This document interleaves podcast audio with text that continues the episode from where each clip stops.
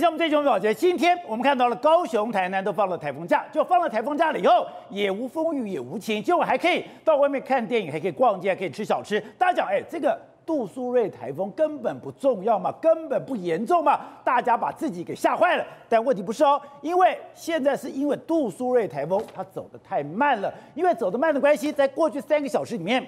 它只走了二十公里，本来预估说它现在应该到了台湾海峡的南边，可是它现在还在这边慢慢的打转，慢慢的打转。如果明天我们要讲到，如果它今天晚上开始，它进到了台湾海峡的南边，这个对于整个西南部就会造成极大的影响。而且我们看到现在这个台风已经出现了双眼墙，外面一个眼圈，里面一个眼圈，这个双眼墙，双眼圈就代表。它的结构正在改变，它的速度在改变，它的强度在改变。如果它的强度在改变的，而且方向又比较偏北的话，对台湾的影响还是会非常大。而且我们看到，在这个地方，关键就在这个地方的水温非常的高，这个的水温高达了三十二度。我们知道，水温会加强它的能量。如果它吸了这么大的能量了以后，再往北走。明天今天晚上的凌晨到明天，那个对台湾来讲可能是一个非常大的考验。而且现在大家关心的是，又有一个台风即将形成，而且现在日本的气象厅讲，它会侵袭台湾的北部。台湾在这段时间真的可能出现双台共舞的状况吗？好，我们今天请到来宾，在台湾首位的财经专家黄教授，你好，大家好。好，第二位是资深媒体人姚慧珍，大家好。好，第三位是桃园市议员黄敬平，我是大家平安。好，第四位是资深媒体人李玉峰，大家好。好，第五位是气象专家郑德胜，大家晚安。所以我们看今天，哎，高雄跟台南都放了台风假，可是也无风雨也无晴，还可以上街逛街，还可以吃东西。可你说不可以轻忽，因为。过去的这段时间，他的问题是他走太慢了。如果他现在开始行进，而且行进接近台湾的话，台湾的考验从今天晚上才开始。对，没错。今天早上的时候，哎，南部放了这个台风假，很多人就说，哎，那没风嘛，没风啊，为什么会出现这样子呢？但是千万不要轻忽，为什么？因为杜苏芮台风在最近一段时间里面，它几乎是像个醉汉一样，醉汉，他们左摆右摆左摆，而且它走的速度非常的慢，它三小时只走了二十公里。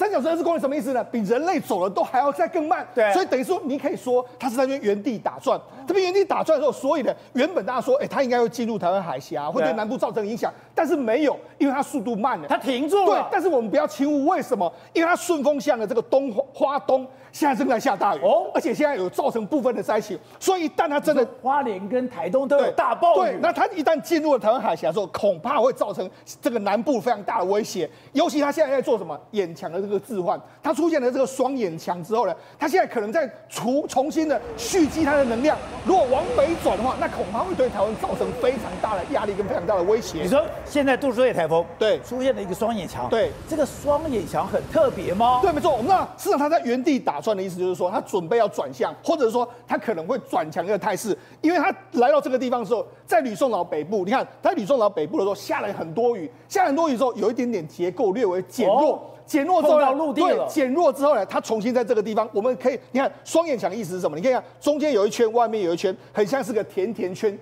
这样的感觉，它一旦重新集结后，形成新的台风眼之后，再往北转，那可能压力会非常，对台湾的形成压力会非常非常大的一个状况。所以我们看，哎，这个蓝色线条就是你说杜苏芮台风就是这个线条，对，它像醉汉一样，对，东摇西摆，对，特别是你看它一开始走到这个地方，你看它这个这个地方，你看一直好像东摇西摆，都哎，重点是。不，它的路线是这样的，重点是它速度很慢，所以你看它思想，它就是好像个醉汉一样，这样慢慢的、缓慢的前进的这个状况。那它现在呢？为什么我们说要大家不能够轻忽？第一个，它现在在重新集结之中。那重新集结之中，如果在最近附近来说的话，水温高的话，恐怕会带给它更大的能量。但是偏偏这个时候，大家可以看到。这就是我们台湾附近的水域的这个温度图，水温很高，最高温的地方就在这个地方，所以也就是说，它现在在这个地方重新蓄积能量之后呢，它如果真的再往北转，转到台湾海峡的话，恐怕会对我们南部还有澎湖造成非常大的这个灾害。而且现在这个杜苏芮已经对菲律宾的北部还有台湾现在。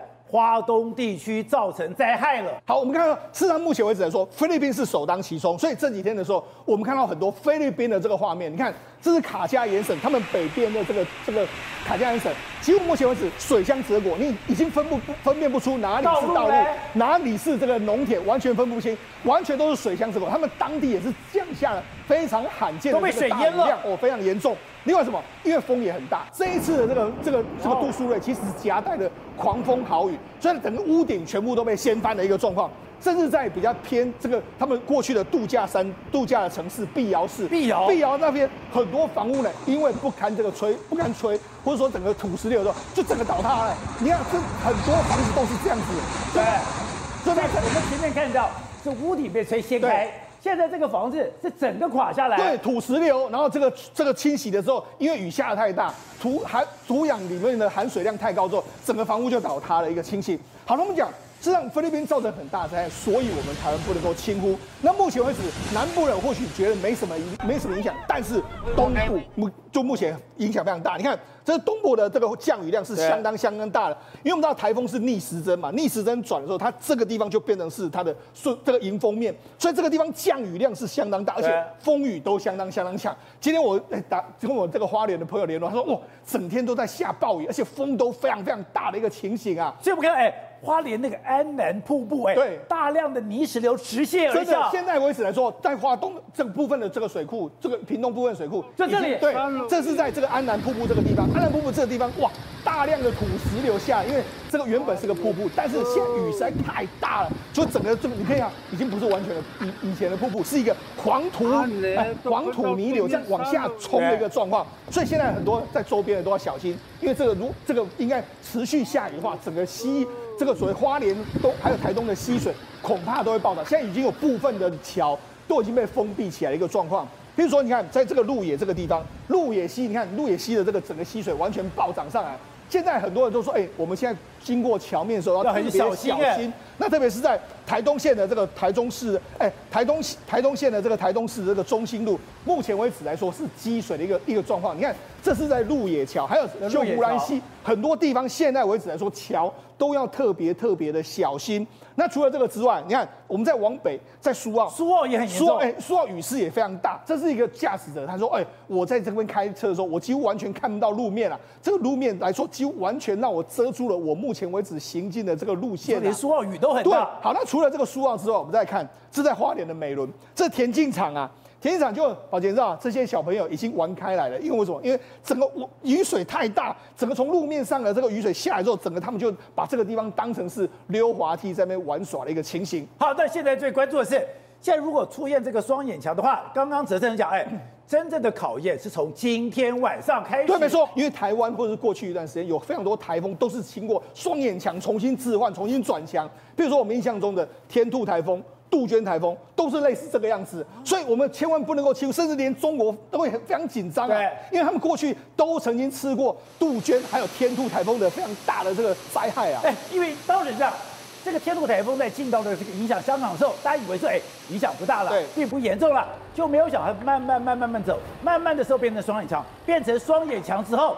它居然变成了一个强烈台风。你看，这是天兔台风之前的路线，从那边走走走走到这个地方来说，它也开始在进行一个重新置换的这个状况。对，我们看啊，是我们看跟这次一样。对，大家记不记得双眼墙的样子？你看，它现在是这个是不是也是一个类似双眼墙的位置？你看中间一圈，然后外面又有一圈，就是它这时候也是在天兔，对，也在天兔，也是重新在这个地方转墙。转墙之后，当然当时已经对台湾造成非常大的影响，台湾的花东地方还有南部都有非常大的这个大雨，当时已经非常严重了，就没想到他后来往中中国大陆去之后，重新在这边重新集结之后，再告中国大陆去，就跟这次杜苏芮一样。而且那他经过从这个从这个香港这边附近登陆到广广西这个地方，哇！造成了灾害，到目前为止，他们闻听到这个所谓这个天兔，他会说这是一个什么暴力兔，然后这个怪风暴兽，然后呢怪哎怪兽风暴，还有魔兔等等的，就把它称呼叫这个名字。为什么？因为当时他所到之处，他在汕尾登陆的时候，他的最大阵风来到十五级，十五级是什么？摧枯拉朽啊！那整个呢？那这个钢铁做的这个吊架完全都被吹翻了。很多地方完全都被吹吹翻了，那甚至连这个所谓厦门大，你看这、这个记者在那个地方完全采访，你看完全站不住，完全站不住的一个状况啊！所以，哎，广东的汕尾边湖大道，对，两边的路灯全部被吹倒了。当时这个很多记者都说，真的是。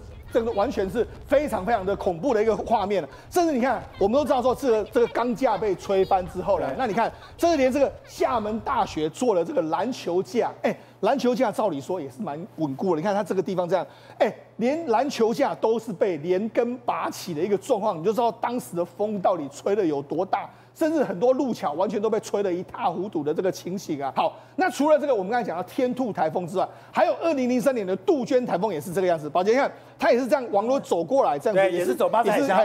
你看宝杰，你看我们来看这个图，你看这个图也是双眼墙，跟这一次的这个杜苏芮台风是不是一样？中间一圈，外面又一圈，一个甜甜圈的这个架构，它也是来到这个它也是类似这一次的位置的时候，它又重新在这边集结吸收。因为为什么？因为事实上在黑潮这个地方呢，可能是这个温度比较高，所以它在这个地方转强之后，照这个地方照理说会弱，可是刚好又让它碰上海水温度高，又它又在那边重新集结，形成双眼墙之后再度转强。哇，那个那个，因为过去一段时间。杜这个杜鹃或者天兔对台湾造成影响比较少，是因为它后来就往中国大陆扑过去了，往香港、往汕尾扑过去了。但是如果这一次这一次的杜苏芮，如果它重整之后往台湾海峡走的话，往北走，我们就千万要特别的小心。比方这个杜苏芮台风刚刚讲的，它现在做的非常慢，它动得非常慢，三个小时只走了二十公里，可是它出现了双眼墙，双眼墙就是它要重新集结，这个是非常恐怖的一个状况，而且最近的水温非常高，但是。它现在对台湾的东部，现在对整个菲律宾的北部，没错，已经造成非常严重的灾害了。对，杜苏芮现在走那么慢，然后吸收这么多水汽之外呢，已经在这个菲律宾的北部造成很大的一个灾情。这个画面呢，其实呢，他们已经知道说不太对了。画面对的是一个房子，那房子在冲刷的过程当中。竟然就下雨下雨下雨，然后风就垮了，就垮了，就整个就垮了。他有说这也太神奇了吧，太离谱了。然后在这个杜苏芮横扫菲律宾的时候呢，瞬间的阵风达到十七级啊，这么高，十七级。所以呢，有人在这个公车上面看到前面说啊，竟然连人带车机车骑士就被吹翻了。对啊，哎，那个骑摩托车的骑着骑着。完全没办法倒，直接被吹倒在路上。对，直接被吹倒。然后大家讲说，哇，那那这一站不要下车好了。现在来讲的话，因为他们的风速带来的风沛雨量实在是太大了。然后呢，在菲律宾的北部也很多的地方，屋顶是直接就被给吹走了。这屋顶直接被吹了。这个不能出门了，这因为它这个屋顶有点像是我们台湾的那种铁皮屋，整个铁皮就啪啪啪，那不跟雪地子一样。对，被吹起来之后呢，到处乱杀，那这样就像雪滴子一样，没有人敢出门。那这个在菲律宾的北部，那我们在台湾的东部呢，其实也带来了很丰。沛的一个雨量啊，在这个台高雄，它这个地方啊，幸好它旁边有驻扎人员，他只是要出去，出去之后呢，发现雨太大了，对，所以他车子开着开着，竟然往大海里头开啊，他看不出来前面的一个一个到底是道路还是海，就在左下角这个地方，他就直接。直接开到海里面去，对，就直接开到海里面。不过幸好在这个高雄的中云中云渔港这边的话，它是有这个海巡署人员驻扎的。然后有人大声呼救之外，现在赶快跳下去救啊！他就在水里面，对，他在水里面。然后呢，他出不来，所以幸好有这个我们的安检人员马上跳进去，然后把车窗打开，把车窗打破，打破之后把它给救起来。对，如果不是因为现在我们有台风的警戒，所以呢，安检人员有在那边巡的话。这个下去，然后等到这个水进去车子里面的话，沉下去，嘣，沉下去之后人是救不回来的。所以在这个地方来讲也是非常的危险。最可怕的是在花莲，花莲，已经有人员死亡了，因为它带来了强风豪雨。所以呢，有一对夫妇，他们这个有农作，他们就说啊，我们可以选残罪，我们去山上看看那个 那个管线，山泉水的管线不要被冲到了。所以呢，他们就重新固定之后下来，哇。天雨路滑，太太就掉下去了，掉到一百多公尺的一个溪谷里面，所以大家赶快回去找人救援。救到的时候已经来回天乏术，对，已经回天乏术，已经死掉了。所以现在来讲的话，在台东、在南部，其实还是很多的地方是有一个大雨的。那而且这样非常热，而且话花莲最重要的秀姑来溪，对，秀姑峦溪整个溪水暴涨，对，整个溪水暴涨。现在来讲的话，在溪水暴涨的情况之下，除了这个秀姑峦溪，还有人在这个时候去露营。竟然在这时候露营，所以呢，在露营的情况之下的话，只要溪水暴涨，他就回不来。然后呢，他打电话来报案，但现在也救不出来，所以只能够说等到说雨势稍歇的时候，才有办法把他救回来。而且我们看到现在中国非常紧张。对，因为刚刚看到的，不管是杜鹃台风、天兔台风，现在很多的台风，或者以前莫兰蒂台风扫过台湾，没有碰过我们的护国神山，没有被中央山脉破坏，直扑中国而去的时候。那个灾难都非常可怕。对，这个台风现在来讲的话，它不会经过中央山脉，所以它的结构体不会被我们护国神山破坏，不会被破坏的情况之下，就是直接杀到中国大陆。所以呢，这个画面大家有说，台风不是还没来吗？竟然这个海浪就像是明天过后一样，你整个船是这样子冲上冲下洗，然后很多的网友就很惊呼，说。如果台风还没来，外围的环流带过来，我们现在在海上作业的船只都要面对这样的海浪的话，那等到台风真正登陆的时候该怎么办？他们这是福建沿海，对，这是福建沿海。然后我们想到过去在莫兰蒂台风的时候，哇，登陆的时候它的瞬间的这个呃呃极速呢，竟然是到两两百六十公里、两百七十公里。所以呢，现在来讲的话，在海面上面已经出现这种超大巨浪。对。然后呢，在浙江这个地方可以看到。他们也在也在做防台准备，可是呢，东西还没架好，整个这个遮雨棚都被扫光了，人吓了赶快跑回来啊！他们在河南这个地方，后面的棚子都没了。对，其实他们原本要去加固它的，就来不及加固，就吹倒了。吹倒之后，人只能赶快后撤。好，这个就比较特别。河南安阳就雨下太大，原本要去遛狗的，结果呢，没办法，没带雨具，把狗当成了雨具，所以呢，网友就说坏了，完蛋了，我变成雨伞了。好。那现在要来的话，其实他们真的很害怕过去木兰地台风的一个状况再度发生，所以呢，他们的室外机加就铁链啊，把它给牢牢链住。他就说不管了，这一次台风一定要好好稳稳守住。这个来讲的话，其实是室内的，因为现在很流行那种大面落地窗，所以呢，这个网友就说我爸爸做好准备了，很怕落地窗被吹翻，对，怕落地窗被吹翻，所以呢，这直接是好几个木板把它给往前给挡住。那这个的话，其实上次有经验。在这个天台上面的一个凉亭，上一次差点被吹走，所以这次呢就加快的呃加强力道，把它完全给绑住，给控控制住。好，我们看中国媒体现在一直在谈到一个名字——莫兰蒂台风，是在二零一六年的时候，哎，当时登陆了福建，造成极大的一个伤害，而现在非常担心的是吧，这个杜苏芮台风它的路径强度。感觉上跟莫兰蒂非常类似。对，莫兰蒂在二零一六年的时候，造成福州、福建那个地方的两百亿人民币的一个损失。那一次呢，其实台湾也受伤。那个这个是这个是我们可以看到这卫星云图，那个台风眼有没有多么的厚实啊？而且是清清楚楚啊！卫星云图在这个情况之下，那那个时候呢，我们的南部呢先被稍微带过扫过，其实我们的损伤。还好，但是呢，杀过去之后呢，杀到福建，直接杀到福建。所以那个时候福建呢，有没有做准备？没有做太多准备。他们认为说呢，应该是会先经过台湾，就没想到莫兰蒂台风一个转身闪过，闪过，然后就直接打到了福建。但是福建那个时候呢，没有做好太多准备的情况之下，所有在海海上作业的船只回不来。然后呢，他们说那个时候所有船只都没了。对然后呢，三十五万棵树全部都消失了。那个时候最可怕的一件事情是说呢。造成十八个人死亡，十一个人失踪。然后呢，厦门地区的电力系统全部瘫痪。最令人家害怕的是说，到时候那时候很多灾情传不出来。第一个，全部停水停电，然后呢，交通瘫痪，铁路也进不去，因为所有厦门地区的火车站全部都被水淹了。所以那时候你要去救援，或者是你根本不知道到底是发生什么情况。所以在那一次的事情之后呢，莫兰蒂台风被除名了。因为他在第没有这个名字，对，他没有这个名字，因为他的伤害实在太大了。这次大家一想到莫兰蒂，一定要做好准备。好，哲正，刚才讲，现在大家都非常关心是，现在这个杜苏芮已经离离开了吗？台湾已经脱离了警戒吗？还是像你所说的，今天晚上对台湾才是考验的开始？而且现在他出现了双眼墙，都不看了，他已经出现了双眼墙，双眼墙就在他要重新的。整军精武吗？的确，这个台风哦，我们看到它现在的这个，这是它现在录影的时候它的即时呃这个回波资料、雷达资料，可以看到东部地区一直都有一波一波的这个雨带进来，它的回波。那至于说它的中心部分，它的中心部分，因为它的位置还稍微再偏南一点，还没有。接触到这个高雄的同一个纬度，对，所以说高雄的这个风雨还没有这么大。等它晚上到了高雄的这个纬度的话，风雨就会大一点。就晚上高雄会更严重。对对对，现在因为录影现在才五六点嘛，那等到八点以后的话，它慢慢的往上走，因为它今天在北上的过程啊，稍微速度有点 delay 了，有减慢下来，所以说它的影响时间会。好，那我们刚才讲，它过去三个小时只走了二十公里，这是一个非常慢的速度吗？比骑脚踏车好像走路的速度也差不多不到。呃，一般都骑脚踏车都十五公里嘛，对，一个小时。那我们再看一下这个海温的状况，整个海温的情形，看起来今天的这个海温哦，尤其是在这个台湾海峡这边的温度都超过三十度以上，还有到过三十二度的状况，所以有利于它持续的发展。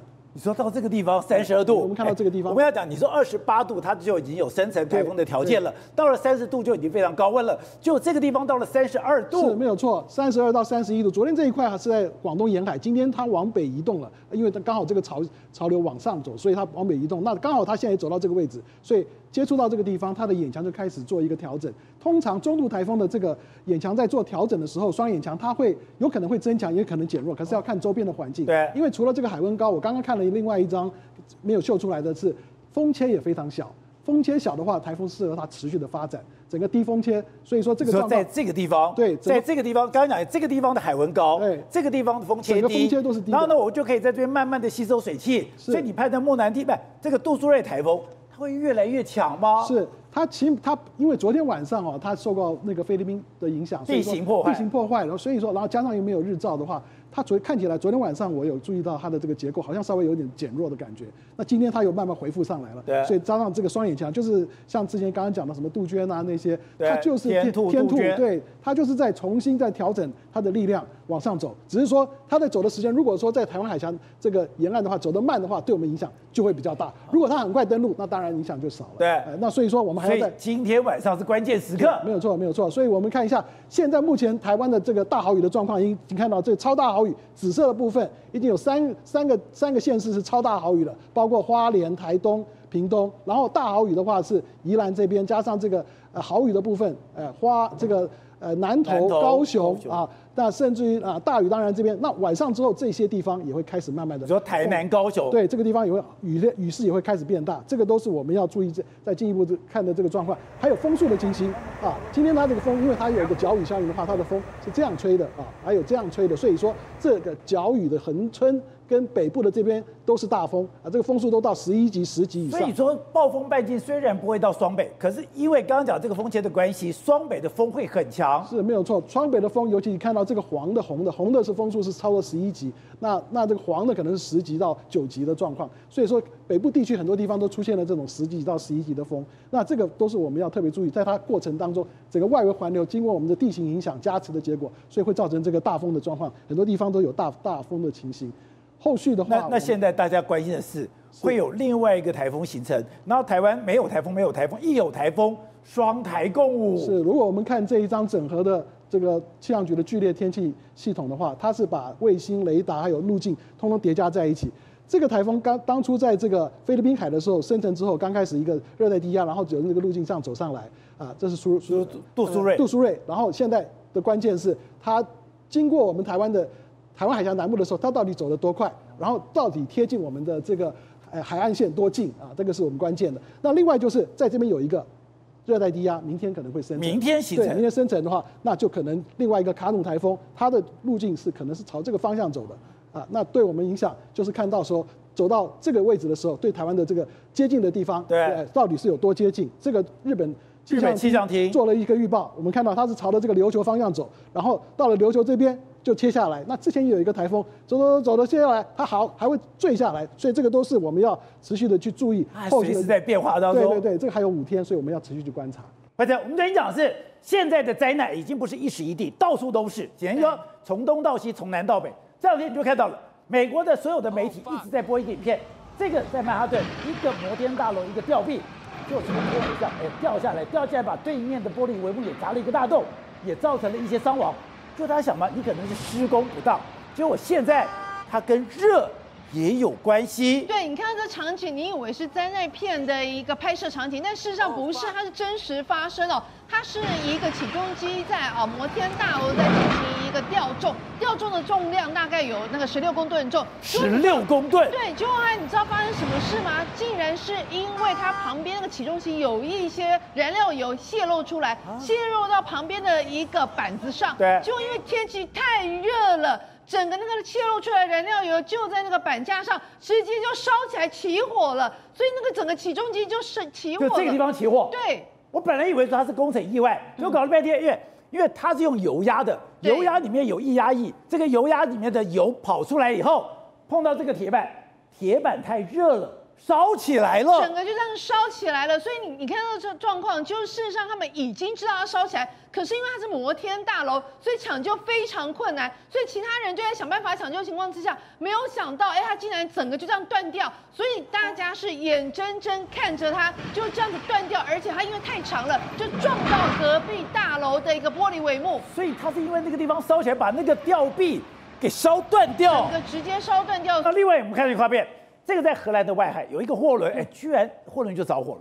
后来为什么会着火？就搞了半天，它上面有很多的车子，车子里面它是电动车，里面的电池也因为太热的关系，起火了。对，这个其实现在整个欧洲都在看这一个这一个火灾哦，因为为什么它抢救非常困难？它是一个货轮，而这货轮上面总共有三千辆车子，其中有二十五辆是电动车。现在初步研看起来，大概是因为其中的一辆电动车啊过热，导致它的电池燃烧，电池燃烧而波及到所有的车子。对。那你知道，因为这一个啊，它载重非常重，它现在目前为止是在荷兰外海这个部分哦。那它简单来讲，它就是在荷兰、丹麦跟德国这个一个非常重要的生态海域，叫瓦登海。就他就说，其实哦，这抢救上就这艘货轮，对，这艘货轮烧烧的是因为它上面有电动车。对，而且你知道吗？他们本来车那个现在游轮上有至少二十三名的工作人员，已经有一人因为抢救来不及而已经呃过世了。另外呃有二十二人搭载了其他的一个交通工具方式的离开。那现在大家要抢救他，可是他们说这个抢救非常非常困难。为什么你知道吗？因为你要把这个火扑灭，你是不是要洒很多的水？对。可是当你洒很多的水情况之下，船就可能沉了。哦、所以他们就会陷入一个情况，到底是你要赶快洒很多水来扑扑救这个火，还是说，哎，你要要边维持，不要让它沉船，因为一旦沉船的话，这个所有包括都没了，全部的车子全部都在里面就没有。最可怕是，哎，它不是单一事件。刚才讲的，二零二二年的二月十九号也是一样，一个货轮也就突然起火，起火上面也是很多装装满载满很多车。今年的七月六号也是一样，在美东的大港一样，一个货轮也是起火。都是一样，太热了。对，热到什么状况？热到我现在运送的过程里面，那这些车子被卡被修修起来啊。尤其是电动车，所以这真的是非常危险。所以你说你跟个二月啊，去年的二月十九号，这个他一把火烧掉了四千辆的超跑，烧掉了四十二亿元的、啊。这个到目前为止呢，他们都是说这个上面有四千辆超跑，全部都是超跑，然后呢，就烧掉了四十二亿。对，我们看这个影片，哎。之前讲过，天气热让人家的脾气会变火爆，就不是人的脾气变火爆，现在这个海狮的脾气也变火爆。他说，在这个地方，其实人跟海狮是共同和平相处的哦。可是因为天气太热，海狮的脾气变大，海狮脾气变大。会去追人了耶！对，整个都俩狗，你知道吗？你看那个画面，因为我们以前都看过很多画面，就是喊大家那边塞日光浴，就好棒好棒哦。然后呢，当海狮跑来的时候，说好可爱，好可爱，好可爱。然后啊，怎么吵上来就开始全部都尖叫起来，然后所有人都开始往外跑。那另外一个画面是什么呢？在那个啊西澳首府的博斯的海滩上，这个场面看，你真会让人家觉得闻之鼻酸哦。竟然有一百头的一个领航鲸哦，啊，可能是因为天气太热，然后呢，就是他们现在。水里面可能有误食到一些有毒藻类的关系情况之下，哎，它竟然有这样子搁浅在他们附近哦。就后来哎，经过他们大力的志工抢救，没有想到在七月十六号宣告，这近一百头的领航鲸都已经抢救无效，必须要安乐死哦。所以你就是气候极端异常现象，真的会造成生态上的一个浩劫。热到我们刚刚讲到，你现在这种仙人掌是最耐热的，就你讲没有在美国，美国的仙人掌。居然被热死了！对，你知道那个仙人掌，美国的仙人掌其实是个奇观哦。为什么奇观？它最高可以长到十二公尺高，结果嘞，基本上竟然爬到歪腰去啊，整个都歪掉，都折掉了。为什么？因为他说仙虽然仙人掌已经是非常非常耐热，但事实上他们必须在晚上或者是下雨的时候去冷却，然后呢，他们里面的那个湿度呢才会恢复，它才有办法继续的生长跟茁壮。就因为现在太热了，对，讲白话就是弄爬个刮起啊，弄打的打起啊，所以它的中间段呢内层已经开始腐蚀，所以它整个才没有办法支撑，整个就倒地了。所以他们就说，如果说连最耐热的仙人掌都已经经不起晒、经不起热情况之下，那你可以想见这极端气候对人类以及生物所造成的一个浩劫。好，那另外就是这是一个达美航空在米兰要起飞，在起飞的过程里面，导播我们看这画面，居然机皮被砸一个洞。被砸什么洞？被冰雹砸一个洞。冰雹有这么严重？冰雹不想你把车窗砸碎已经不得了了，把人砸了一个大包不得了了。现在在米兰，既然它的冰雹。已经把鸡皮给砸破了。是，宝杰哥，现在整个意大利是一个意大利两个世界，什么意思呢？北部的意大利是饱受这种暴雨跟冰雹的一个侵袭啊，就南部意大利是在这个高温跟野火的一个肆虐当中。你现在看到的是北意大利哦，它从十九号到二十五号一连晴天，各各个不同地方都有这个。硕大的冰雹哦，不断的打在地上。我跟你讲，这很可怕，因为它呢很多车子都被它打到全部都是玻璃，全部都碎掉了。但是更可怕一件事情是，有这个飞机哦，那真的很可怕，因为它是停在这个机场，它达美航空哦，它本来已经准备要起飞，就这个冰雹赶快停下来，停下来之后，没有想到就真的把它砸了。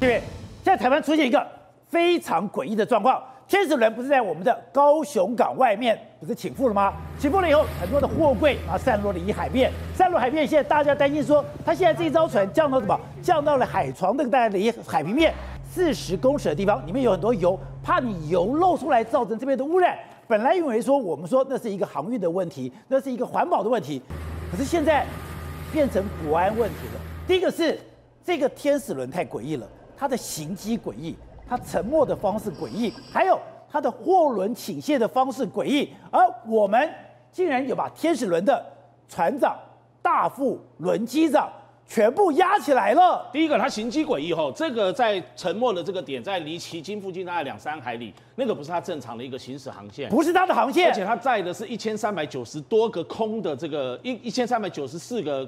空货柜，空货柜。那照理说，如果它占满了这个货柜，一般都会走这个东部航线。它竟然是走我们西部航线，走台湾海峡那边。然后到了我们台湾西南的这个海域，就是高雄旗津那边外海的时候，七月十九号，当时呢刚好台风也正在往我们台湾逼近。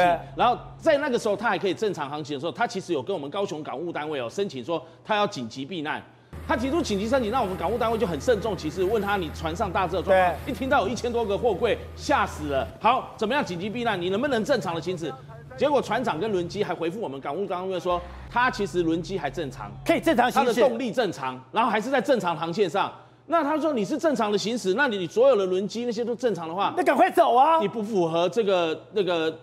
他的紧急避难的航条件啊，对，没有问题。你刚刚就讲到说，如果你真的有万状况了，你还没回来的话，你就我们就惨了，你要赶快走啊。所以他就好，那他就继续走，也不知道他真的有没有动。隔天我刚讲是七月十九号，隔天七月二十号就紧急接到他通报，SOS，我们要沉了，我们要弃船，赶快来救我们。你说他前一天没有这些问题，前一天没这个问题，才隔一天还告诉我们航线正常，动力正常，第二天就要弃船了。对。结果我们刚好只好人命为天嘛，赶快去派派着这些相关的海空单位去救他们，把十九个船员成功的撤撤离哦。没多久，天使轮就竟然慢慢的就沉没下去了。那这一千多个这个货柜啊，沉落到海底之后呢，九百七十七个随着天使轮就整个沉到里面，而且船上有五百多吨的这个油在里面。对。那如果外泄，会比二零一六年的德强台北号货轮以及二零零一年阿玛斯号的货轮在垦丁的这个外海货线外泄的那个范围，起码是三到十倍。对。那个造成的污染有多大？好。今天那个货柜随着货轮都沉沉没在我们这个旗津外海三两三海里的这个海底的海床上面，三十三十七到四十公尺深。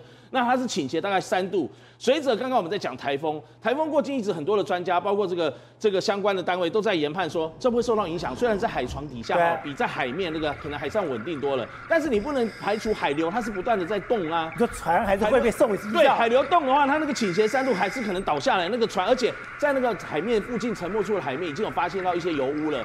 那如果是天启号的油污已经出来了，对，所以这个诡异点是在于这些货柜是空的。这些船行驶的方向跟我们当初的研判也不是正常的一个航机范围，然后还有竟然沉没在台风要快来临前夕就丢在那边，船员全部都逃生了，那东西留在那边，重油污也留在那里，那让我们可能要去忙着善后，而且这善后可能会有，哎，如果油污没有处理好，它会飘到不只是高雄、旗津，影响到了垦丁、大鹏湾这些，还有小琉球外海的这个我们的海洋的这个生态。但是如果在国家安全层面的话，这一直一直的这个货柜啊。它会成为，比如说，它会影响到中油大林的这个外外采的这个浮筒，它会把我们的浮筒还有那个输油的这个管道给破坏，然后它会造成我们的军舰和民船还有商船、渔船的进出的危险，对，以及还有观光轮都会在那边进出。所以为什么最近前两三天的时候，我们国安单位和行政院相关的单位动员这么多的人力物力，不断的去打捞，也不过打捞这个二三十只到一两百只左右，就是希望那些货柜不要到处乱飘，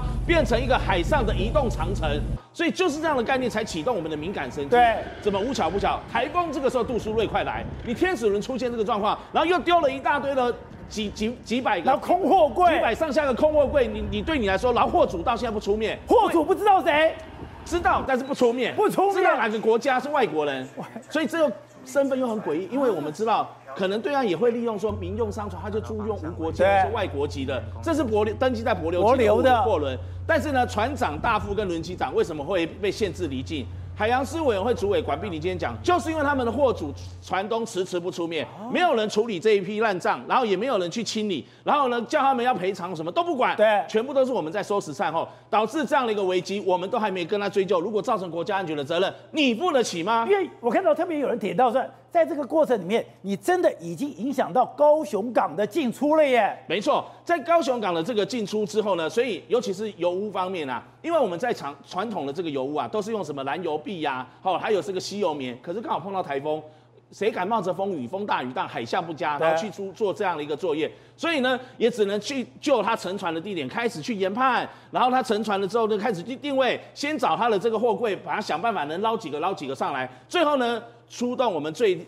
全亚洲最厉害的利器，这个叫做麦寮海洋号。麦寮海洋号，你不要小看这一艘大概十七四十七点快四十八吨重的一个这个专业的除污船，大概它是宽七公尺，长二十五公尺。这是一艘登记在云林麦寮港台塑集团所买的，一亿七千多万。是台塑的，二零一五年跟法国买的。哦，全亚洲也只有这么一台，很先进。它就像一头蓝鲸一样，我们传统的这个除污船就是很有点兼差性质的，就好像把这个油污它倒下来外泄的时候，它就用蓝海上的这个蓝索拦油污，把它拦成一个范围，想办法去打捞。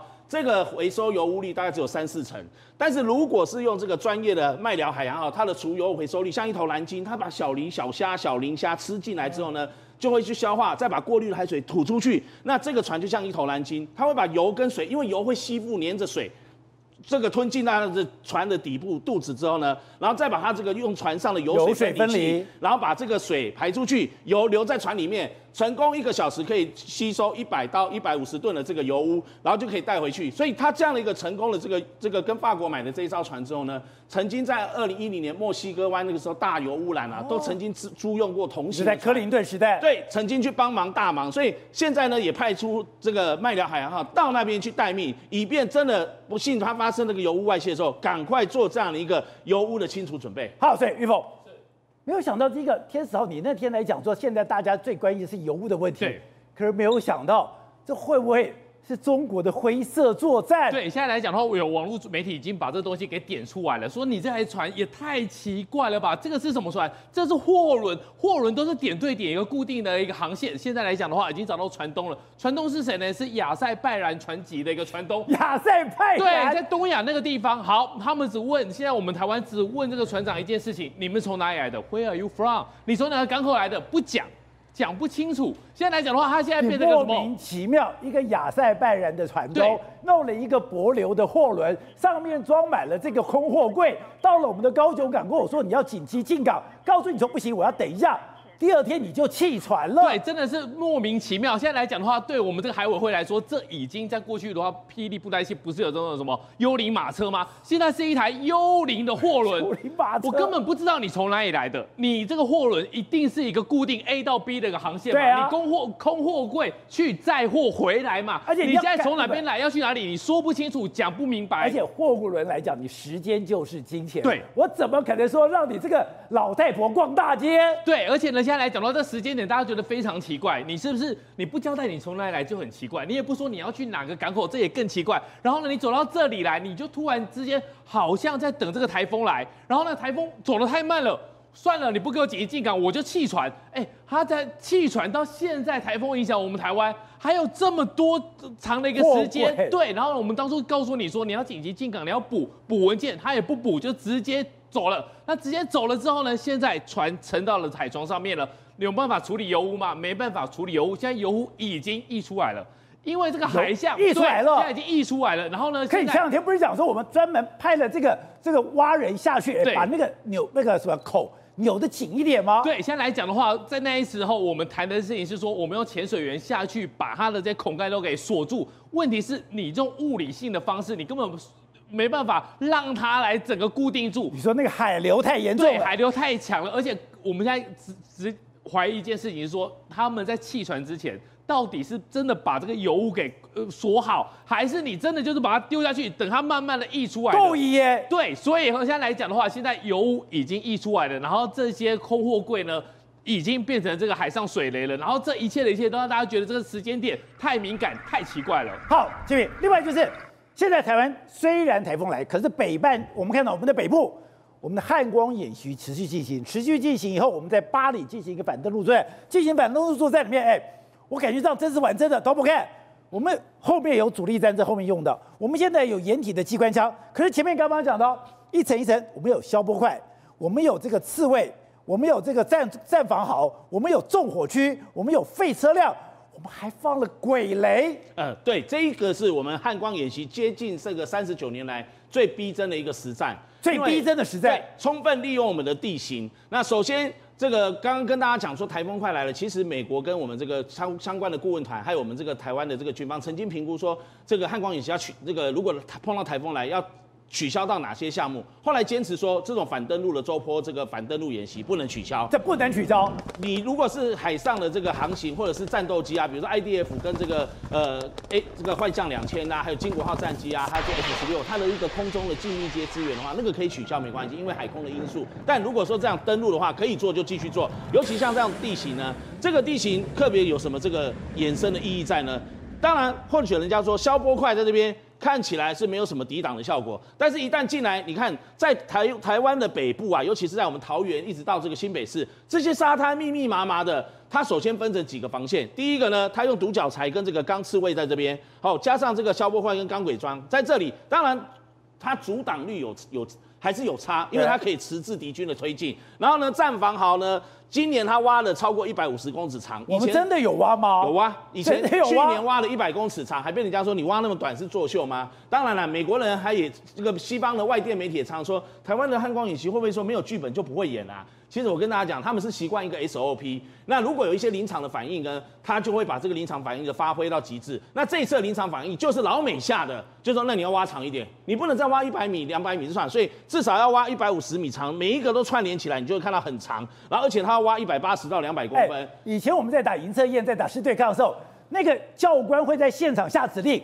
跟这个一样，对，然后而且我刚刚说要挖一百，现场下状况，一百八到两百公分，就是我们保洁跟我们两个人的身高，哦、就好像我们在看一战的时候躲在里面，还可以那个好像战争片挖这么深，他就挖那么深呢、欸哦，挖比我还高。以前挖只挖我们的身高一半，身高半身一米就好了，那是作秀。那现在要挖到深，就让人真的可以藏身在里面。战防壕这边挖起来之后呢，最后他这边再把一个废电杆跟纵火区，纵火区它真的现当然真实的这个演习啊、哦，呃，像平时的演习不会跟真实的作战一样，他会把这个油放。上去就会一个纵火区，那纵火区之后呢，它就是一个废车辆跟沙包。最后这个鬼雷铁丝网是训练的时候，真的战时的时候，这一带呢，你看这平坦的地形，就是用我们会新买来的火山布雷车系统，它整个这样开过去半个小时，可以九百多枚这样啪啪啪啪啪啪啪这样打布雷。所以这就是在模拟真实的场景，把那个火山布雷系统将来要用上派上用场，都想定都设进去了。最后在这个平坦的要进入我们台六十一高架哈，就是西滨快速道。对，西滨快速道这边以前没有西滨快速道，十年前、十几年前我们在采访的时候呢，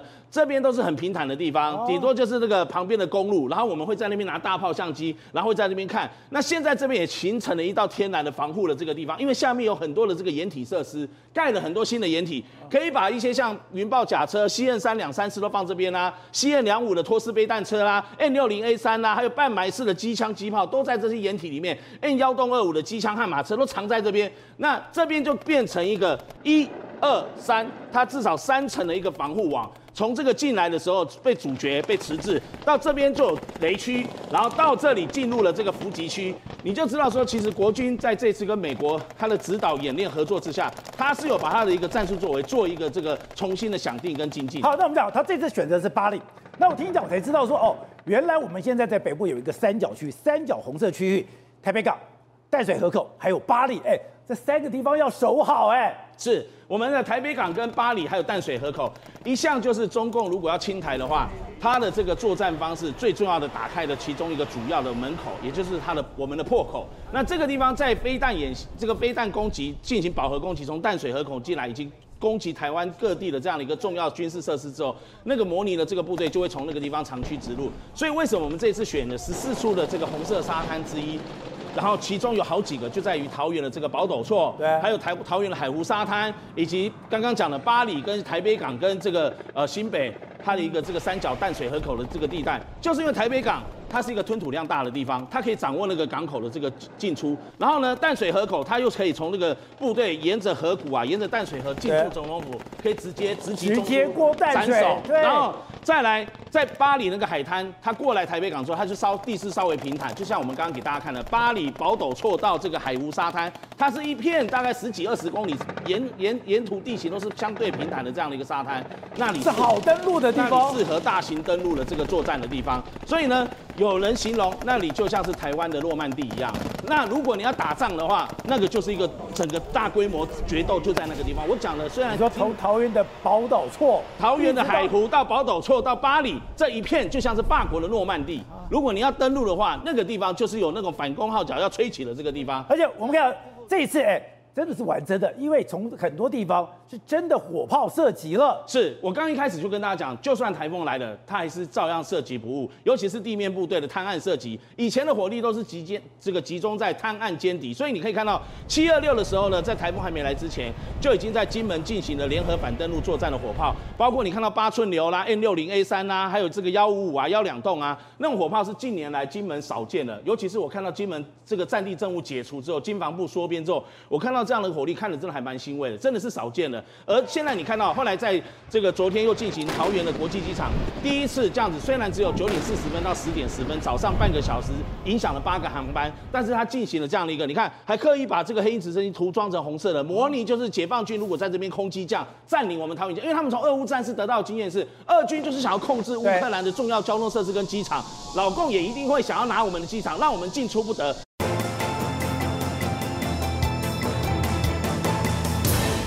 所以我们看到现在 CNN、纽约时报、华盛顿邮报全部都说，现在乌克兰的反攻已经看到了一些进展。之前不是讲吗？两边在焦灼，可没想到在巴赫穆特，甚至在乌南地区，对很多重要的高地、很多重要的制高点被拿下来了。对，没错。实际上，这个最近一段时间，美国的媒体都报道说。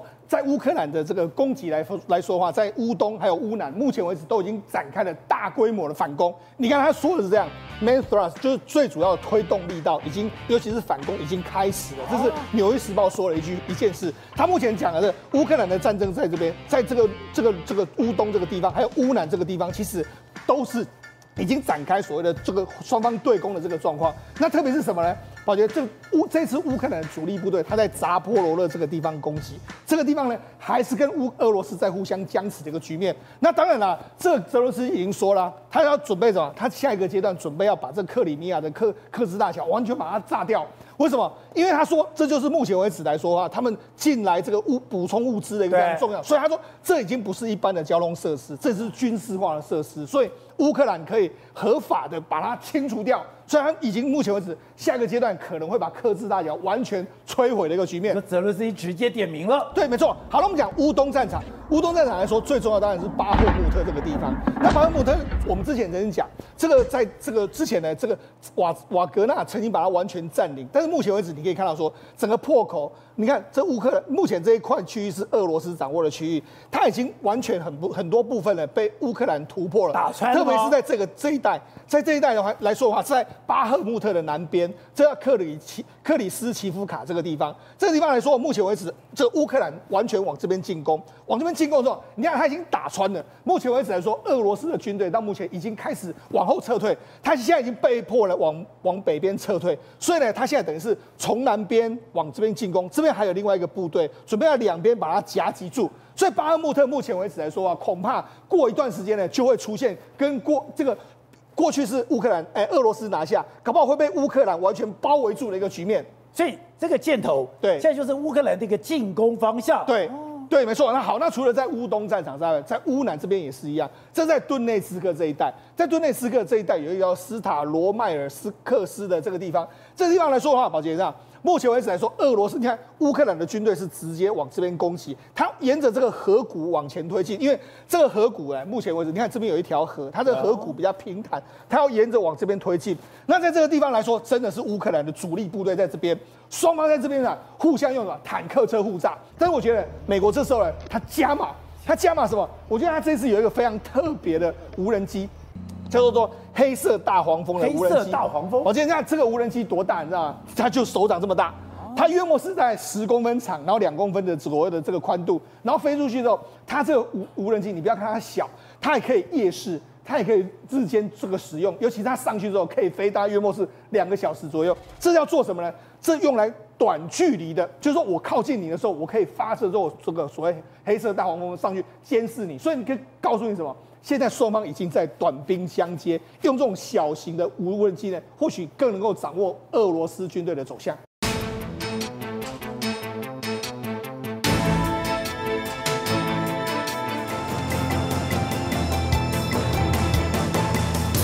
欢迎收看关键时刻。So，这个杜苏芮台风也走得太慢了吧？没错。像我们讲，它在白天的时候三个小时只走了二十公里，哎，比你卡卡塔加够卡板。结果没有想到，到了六点七点的时候。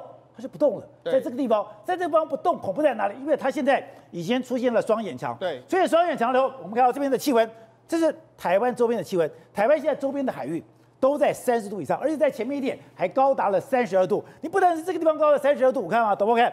现在这个地方，现在整个地球的温度哦，海温哦，你已经不是说红了，现在已经红到发紫。所以之后你说这个东西最可怕。现在你有一个等于说停下来了，然后你这个等于说水温非常非常高，对，这个海温的这个升的这么高。把全世界的环保专家、气象专家都吓死了。没错，杜苏芮台风目前为止来说啊，它几乎是停留在原地。今天下午它大概就在这个地方，今天晚上它还是在这个地方，三个小时走二十公里，这个几乎是跟我们骑脚踏车一样的慢的这个速度啊！你看台风居然是这样前进，那就有人开玩笑说，他从中他休了午这个吃完中饭之后休了午休，然后晚上还吃了饭，还是在这个地方继续休息，继续在这边休息。但是我们不，他不是在休息，抱歉，他现在是努力在增强之中。他在。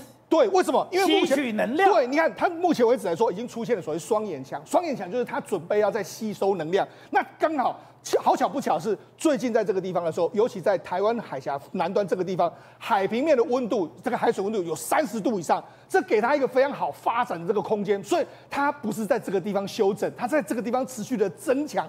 增强之后呢，它下一步到底是要往台湾海峡的地方走，还是直扑中国大陆而去？恐怕会对这个地方的气候呢，会形成非常大这个影响，因为它绝对是夹带着强风豪雨，会抵达任何一个地方去的。哎，你怎么讲说这个杜苏芮台风这一段就像打醉拳一样，跌跌撞撞。导播，我们看这画面，你就看这个图，就是它的行进方向。对，到了这个地方，你看没有？左转、右转、左转，刚刚刚在打醉拳。对，打醉拳进到了巴士海峡就停住了。是，停住了以后就吸水温，吸水温，我们看到这里的水温。非常的高，对，这就让人害怕起来。没错，你看它的路线的确是像宝杰讲的，它在这个地方有稍微停留一下之后呢，哎，然后又往这边转。可是你看它，它其实前进的速度很慢，那就好像是这个喝醉酒一样，在这样这样慢慢的走。但是呢，人家现在都说，因为最附近的这个水温，你看这是杜苏芮台风的中心位置所在的位置，你看这时候的海水温度是三十度，度，所以有人就说，它重新在集结之后，恐怕会再更强。更强之后了，都是红彤彤的，会再攀一次它的巅峰，那我们就很担心。好，那为什么我说绝对不能够小觑？宝杰，我们先来看一下今天呢，其实花这个这个所谓我们的南部雨量不是很大，但是你看东部这个地方，宝杰大家仔细看，花东这个地方，我跟大家说，西大武山它累积一天的雨量已经到了三千多，哎，一千三百多公里，一千三。对，那个花莲的这个富里这边有七百九十四。然后包括台东的这个这个地方有七百一十七，所以它其实雨量是相当庞大。你看整个花东雨量都相当惊人，所以如果它真的往这个台湾海峡的方向走的话，恐怕我们绝对不能够轻忽的一个状况。而且你说结构是最可怕的，这个结构就是海水的温度。对，海水温度，哎，以前我们讲说红，对，就已经可怕了。是，现在说的红对吧？它不是红，是红到发紫。刚刚讲在台湾附近，水温已经高到三十二度了。我们之前讲在佛罗里达旁边测到最高水温。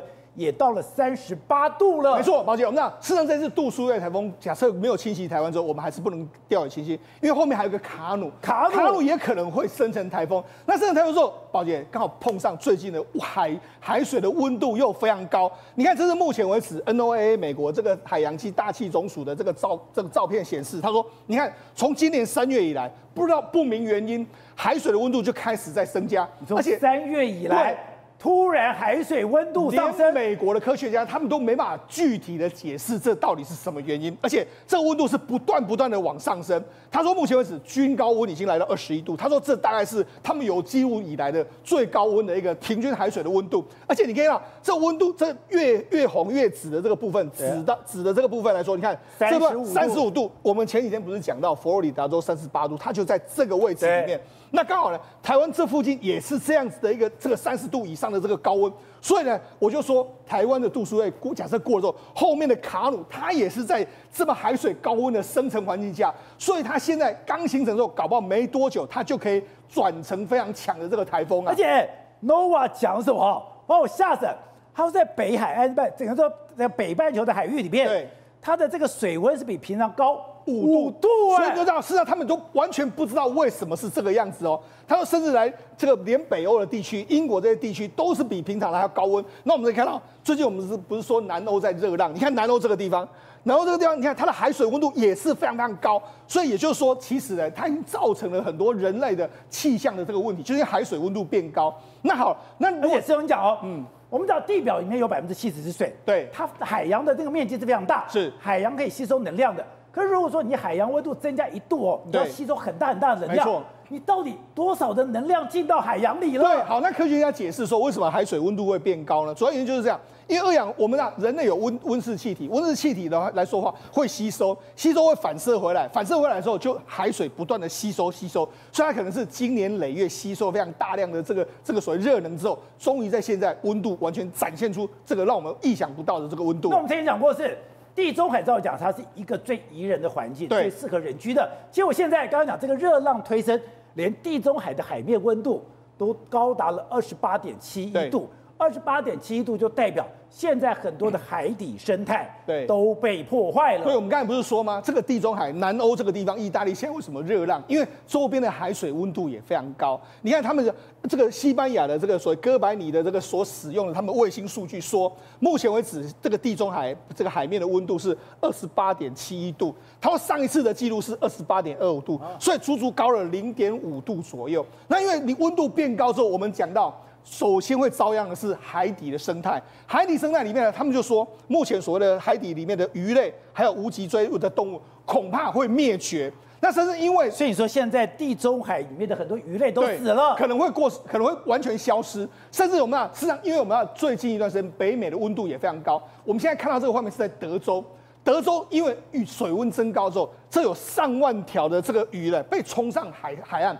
因为他们都完全没有，因为很多这个海底的这个这个环礁啦，或者海底的海藻就被就没办法生存，没办法生存的时候，他们没有东西可以吃，没有东西可以吃的时候，他们完全就被这些都是鱼都被冲掉，而且你看海水增高之后，含氧量变低之后，他们就没办法生存，所以完全你看一鱼完全都被冲到海岸上面来说，甚至在二零二一年的时候，还有十亿只的贝类，你看这十亿只的贝类完全就。被冲到海岸上面来说，这真的是一个生态浩劫啊！而且有人就翻那些鱼，对，鱼肉煮熟了，对，你就知道事实上这个温度到底多高。那你更不用讲地表，我们昨天讲到说，这个珊瑚礁，珊瑚礁来说的话，都完全白化，所以你要未来一天之间，对，而且你要看到这些未来的这个珊瑚礁里面的热带鱼种，恐怕也都有灭绝的可能性啊。好，so, 你对日本非常熟悉，日本现在有一句就是说黑潮大蛇行，对，我们昨天不是讲吗？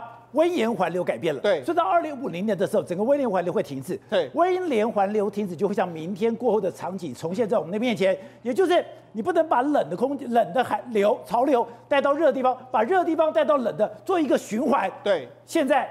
黑潮就是其中之一。对，黑潮的路线都改变了。没错，实际上我们知道黑潮是日本一个非常重要，就是冬天来的时候，他们会让这个地方温度比较比较暖。但是没想到这几年他们和日本都注意到一个非常诡异的现象，就是黑潮不是在沿着日本的这个沿岸走了，它会突然之间就大蛇行，然后大蛇行的这个地方就会陷入非常冷的这个状况。所以在他们现在没办法解释，那没办法解释。哦、所以等会我们看，这个是你本来走的路线，对，就现在突然。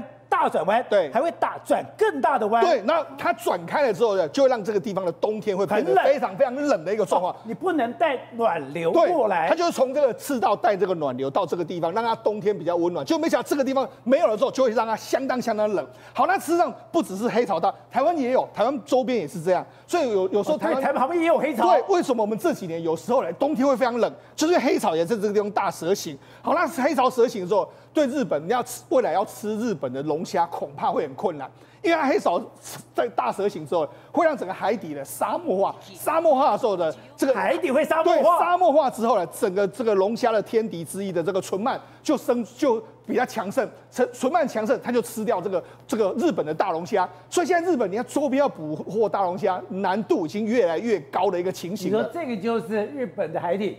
两边差这么多，对，一边根本就已经死亡了，对，就是完全沙漠化的这个情形。那好，我们这这个对海底的这个生态真的影响非常大。另外一个是什么什么东西呢？我们在今年七月的时候呢，在这个南南美乌拉圭的海岸上面出现了，宝杰上大概有两千只。两千只左右的这个企鹅被送上岸，你说这种麦哲伦企鹅，那冲上岸之后，这个科学家就知道说，哎，那怎么回事啊？他们到底怎么样？就他们去这个要调查死因的时候，发现到什么？他们把它剖腹中间发现到，他们的胃完全都是空的，也就是说，他们可能会被饿死。那为什么被饿死呢？他们被冲上岸，对，全部都是饿死的。对，因为我刚才讲的，企鹅上面有非常厚的毛，毛底下有一层储备储储备脂肪。对，就这个储备的脂肪都没了。对，不但储备的脂肪没了，对，胃里面也是空的。对，表示说他们可能饿了一段时间。那为什么会吃不到这个？为什么他们没有东西可以吃呢？宝杰，原因是这样。因为现在海水的温度变得非常热，在上面变得非常热的时候，就鱼呢，它可能受不了，它就往深深游过去，往深游过去。你在比较浅的海，它完全捕不到鱼，所以企鹅没办法潜得太深，没有鱼了，它就没有鱼可以吃，它就这样子，然后就变得越来越瘦。那连带什么？宝姐，在墨西哥沿岸有很多野鸟就突然就掉下来。因为他们也没东西可以吃，野鸟也没东西吃，因为它也是捕浅层的这个鱼，浅层的鱼，因为温度太高，它往深层去之后，他们就没有办法这样，所以才说现在真的生态浩劫会慢慢慢慢的出现的一个状况。而且你说海海温的高可怕在哪里？以前我们讲台风都七月台，对，八月台，哎，高纬台波浪在九月台就已经非常稀罕的哦。是的，如果水温都一直这么高，对，水温都一直这么高的时候，它随时都可能有台风。对，那到之前。造成整个菲律宾重大灾害的海燕，对，就是在十一月出现的。没错，宝杰，那海燕台风真的对菲律宾人来说，真的是难以这个忍受的伤痛。目前为止来说，光是这个首当其冲的雷伊泰省来说的话，有一万人这这个罹难，一万人，甚至菲律宾说了，大概有约莫两万五千人，到目前为止还找不到。那这个台风到底多强？它来到菲律宾的时候，每每小时的这个风速是二十五到三十，是非常非常强。然后这个为什么会这么强呢？主要原因是因为它经过这个地方，宝杰，你看它原本走过的这个路线里面来说，你看这是它的温度。它的温度都在三十度以上，在十一月，十一月三十度以上，三十度，三十度以上，它表面三十度以上，然后一百公尺以下的话，还是在三十度以上。啊、所以这是什么意思呢？因为它台风来的时候呢，它会先吸表面的温度的水，表面温度很热，很热的时候，如果你下面是冷的话，它其实强度就不会再增强了。可是问题是你下面的温度还是这么热的，它一直不断的吸，一直不断，所以它一直到这个能量一直转强。到菲律宾的时候，你看它这个结构是这么这么的强，这个台风也是这么的扎实。难道它一难怪它一登陆这个所谓菲律宾？你看当时我们可以看到这个真的非常惨，这个菲律宾的这个沿岸的地方几乎是完全被它摧枯拉朽的这个摧毁。所以呢，这就是难怪美国还要派它的航空母舰去救援。对，那为什么这样？因为就是海水温度太高，那我们就很担心，因为现在周边的美国已经讲了。今年的从三月起，不知道为什么原因，海水温度变得非常高。好，这个杜苏芮台风走了之后，这个卡努我们千万也不能够轻忽。好，岳峰，刚才讲，现在这个杜苏芮台风虽然我们在西半部感觉不深，刚才讲东部，哎。已经有的地方已经下了一千多公里，对，七百多公里，那都是非常非常大的雨量，而且现在已经有一些灾情，更不用讲在菲律宾，菲律宾现在的灾情已经也非常严重了。对，现在杜苏芮来讲说，最可怕的事情就是它有这个双眼墙，双眼墙，而且呢，双眼墙其实双眼墙出现之后呢，它整合有可能变弱，可能变强，就看你是小眼吃大眼或大眼吃小眼。但像目前看起来是它慢慢的往内缩，慢慢的缩，缩起来就变紧实，变紧实之后呢，会变强，就表示它越来越强。所以呢，这个东西其实。对南部、对东部来讲，都是非常非常大的一个伤害。哦，所以不能说我今天放台风假，我今天放台风假，感觉上我也无风雨也无晴。对，结果明天今天晚上凌晨才是考验的开始。对，现在来讲的话，杜苏芮台风它的走势很特别，然后呢走法又特别的慢。有网友就说呢，这就是我们高雄人最怕的一个台风走势。你就是赖在这里，你不走嘛，你一直吸收水汽。然后呢，他们说高雄来讲的话，过去在台风假之前没风没雨哦，狂风暴雨。但台风假当天可能也没什么风雨，但是一走之后呢，引进了什么西南气流，西南气流走了之后，灾情就来了。所以他们说，他们小时候最怕的一件事就是说。哎，台风假好像没什么事的，大家很开心。可是，一走了之后要上学，狂风暴雨。他说奇怪，台风假怎么不晚一天走？那就晚一天放，那就是因为这个东西会引进到西南气流。所以呢，现在来讲的话，重新开演出现双眼强。现在杜苏芮台风不可以小忽，因为有可能是越来越强。好，那我们刚才讲，现在这个杜苏芮台风已经对菲律宾，已经对周边的国家。对，造成伤害了吗？对，现在杜苏芮台风呢，在我们的南部，然后呢，在菲律宾北部省，这是北部的省呢，里面已经造成很大的一个伤害。宝杰哥，你看这个时速，这个风速已经是吹了，这在菲律宾，对，东倒西歪。然后呢，另外一个是可以看到是它有一个房子，也在北部省。那那个房子呢，其实搭建在一个山坡地上面。他们镜头对着拍，我们来看一下那个房子，直接垮了。对，直接就垮了下来。因为它现在来讲的话，其实它的风速是越来越大。然后呢，这个是它的土石流，整个整面大面山的呃土石流都冲下来。这个公寮根本完全抵挡不住，工人呢赶快绕跑。那这个是你说在山区，你要赶快做防台的准备。另外来讲的话，在马路上面也发生什么情况？它的风雨非常的大，所以呢，有人在马路上面，机车骑士想回家，直接被吹倒了，直接被吹到翻过来，对，被吹倒了，对，连人带车一起吹倒。这个就是在菲律宾的北部省，有一个房子直接在杜苏芮的台风来吹袭啊，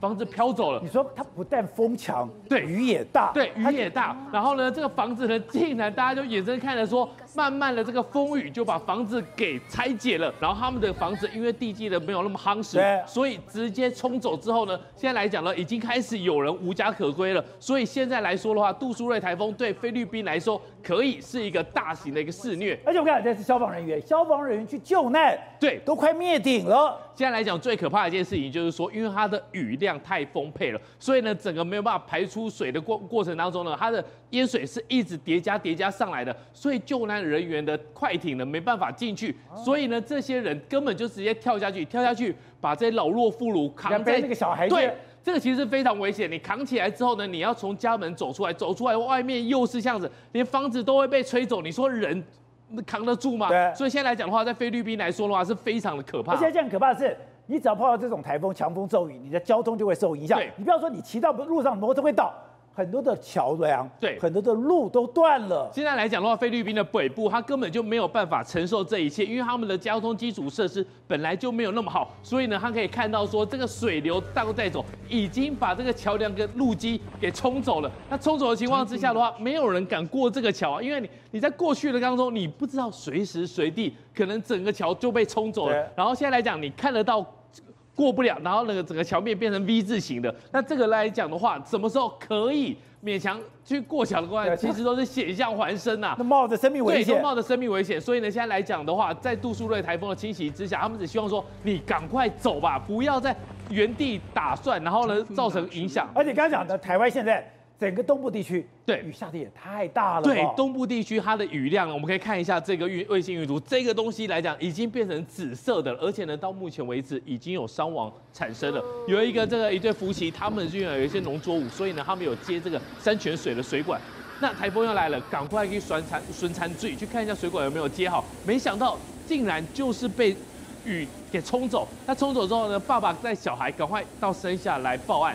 上去之后呢，找到富人来不及了，已经溺毙了。所以在这个大雨过程当中呢，甚至呢还有发生过在高雄港这个地方呢，他只是要开车出去，对，开车出去的时候呢，哎，他转不看不清楚，因为雨太大了，好，他的没办法来排水的过程当中呢，直接开到了这个海里面。幸好当时安检所的人员是有在现场巡，所以呢，赶快就把他给救起来。如果再晚一步的话，恐怕就来不及，就变灭顶了。好，不是。现在我们要特别注意是，它现在这个台风也太慢了。刚刚讲过去三个小时，它只走了二十公里。就我们现在在看，到了晚餐的时间，它几乎就完全不动了。不动，你说这不是一个好现象，因为它如果不动，再加上这边的水温，它会不断的吸取能量，而且现在看起来它的双眼墙在集中当中吗？的确，宝杰，你知道它这个钟头，我们刚刚录影的时候进录影前一节跟现节，它几乎没有动，几几乎没动，对，走在那边打转，你说两个小时都没动，对，对，对，那之前刚刚那个。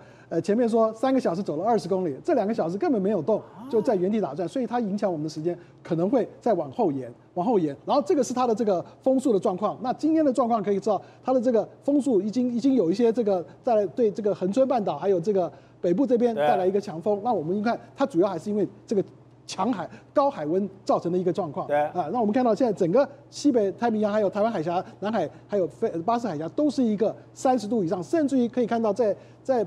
台湾海峡这边是三十一度，中间是三十二度的海温，这个是非常非常特别的这个情形。那我们我跟你讲，你海温上三二十七度就不得了，二十七度就开始形成台风了，二十八度已经很严重了，破三十不得了了，现在到了三十二度。是这个天，这个天，这个暖化的状况啊，让海海洋的生态啊都会。不是我们刚刚我们刚刚开始谈气象，开始跟我认识你的时候，你告诉我二十七度会有些台风，二十八度很严重。然后呢，三十度不得了，是现在告诉我有三十二度，三十二度，然后那个美国还有三十八度的那个海海温，那这个真的是匪夷所思啊。另外就是我们刚刚看到这个整个这个地区啊，它它它还是一个非常低的这个风切现象，风切现象的话，有利于它的台风成继续成型、继续发展。所以说它现在这边打转，就有可能它是在持续在增强。你觉得它在增强当中？对，我有可有这个很的，因为它通常照理来讲的话，太平洋高压如果说。导引它，它照理讲应该就找这个朝朝这个方方向走。那另外一个条件是我们昨天讲的，就是说可能高层跟低层它的导引气流现在不一样，高层在在往后退，让它朝北走；那低层在呃这个这个朝西北走。所以这两个拉扯之下，它也会有一点呃稍微减速的感觉。对，因为它这个施力的这个状况不一样。所以我们再看下一张图的话。呃，OK，你可以看到它之前这个是韩国，因为韩国他们现在超级电脑是全世界最最前面的，哦是哦，是第一名的气象超级电脑第一名。OK，这是韩国的，这是韩国的他们做的这个这个他们气象厅做的这个模式，这个台风哦看起来它就是走走停停走走停停，前面的速度好像是到台湾这边，你看到这个。这个是每六个小时一个一个资料都挤在一起啊，这就是说前面这个速度都很慢，在这边，所以现在在位置大概走到这边在打转。那当然他们现在预测说啊，还是会进大陆，还是走这个方向。可是实际上是怎么样，我们还要进一步再观察。哦，所以它不会进到台湾海峡来吗？呃，会，它会进台湾海峡来。那如果说我们再看一下今天测到的这个风速哦，这个是早上测到的这个风速，红圈圈的话是超过十级风，然后。黄圈圈的话是大于七级风的状况。那现在这个灾防中心他们跟国外研究啊，有一个有一个这个预测可以强阵风的状况。可以看到今天、明天，那在它在北上的过程，这个西南部跟这个东东北东北东北部跟东北部都会有这种大风的现象，包括了马祖，呃，包括了不对不起，包括了金门跟澎湖，因为它的。它的路径是从沿着靠着这个这个这个澎湖这边，然后往西门这个方向走，所以这个都非常接近它的台风中心，所以它的风会影响金门、澎湖，而且风风力会很大。而且我们我刚刚看它的这个下一张这个图，可以可以做一个说明啊，诶，看到它的这个路径，路径在那边呃，然后你看到这几个小时，它不是不动，就是往北走，它不是不动，就是往北走，所以这个是因为它没有通过这个一百一十九度哦。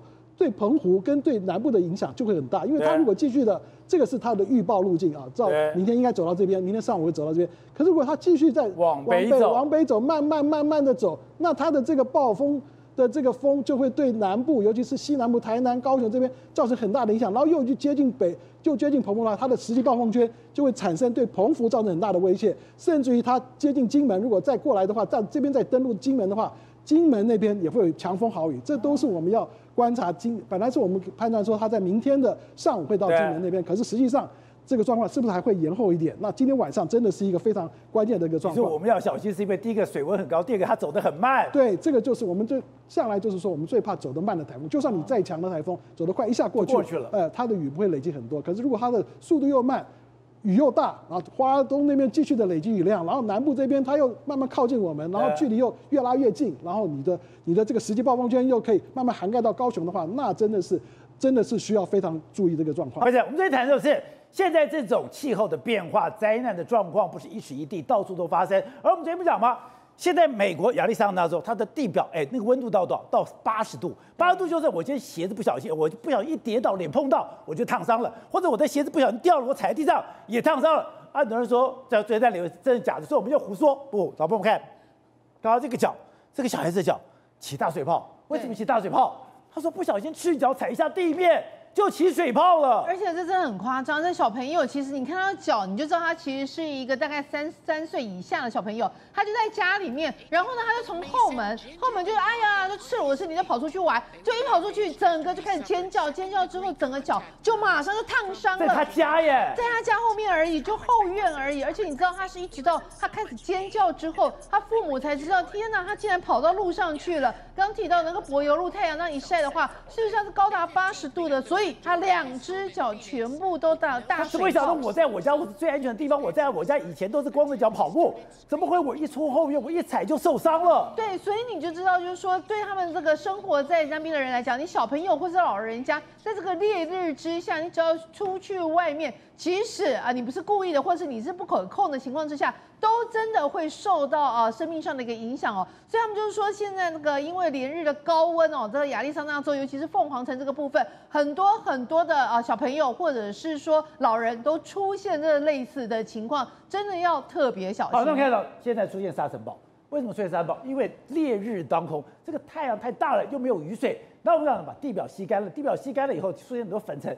沙尘暴是一个接着一个来了。对，因为凤凰城这边已经好几个月几乎是没有下雨了，在完全没有下雨情况之下，气候是非常干燥了。当你有风的一个情况之下的话，就会导致哎，它整个沙尘暴就让整个卷起来哦。然后呢，他们就说这个是接二连三，七月十一号有一个沙尘暴，然后到七月二十六号又有另外一个沙尘暴。所以呢，现在就是他们一沙尘暴的时候一经过情况下，你真的是不见天日哦。你看到这个啊，其实呢，这沙尘暴席卷了整个山谷，然后呢，风速多高，你知道吗？现在每小时到八十公里哦。所以他就说，这个他们也向这个整个地区发出了沙尘暴警报，因为它整个能见度竟然只有一英里哦。换句话说，你是根本没有办法开车上街的或上路的，这已经造成了一个行车上的安全。那另外，在内华达这个画面，看得我毛骨悚然。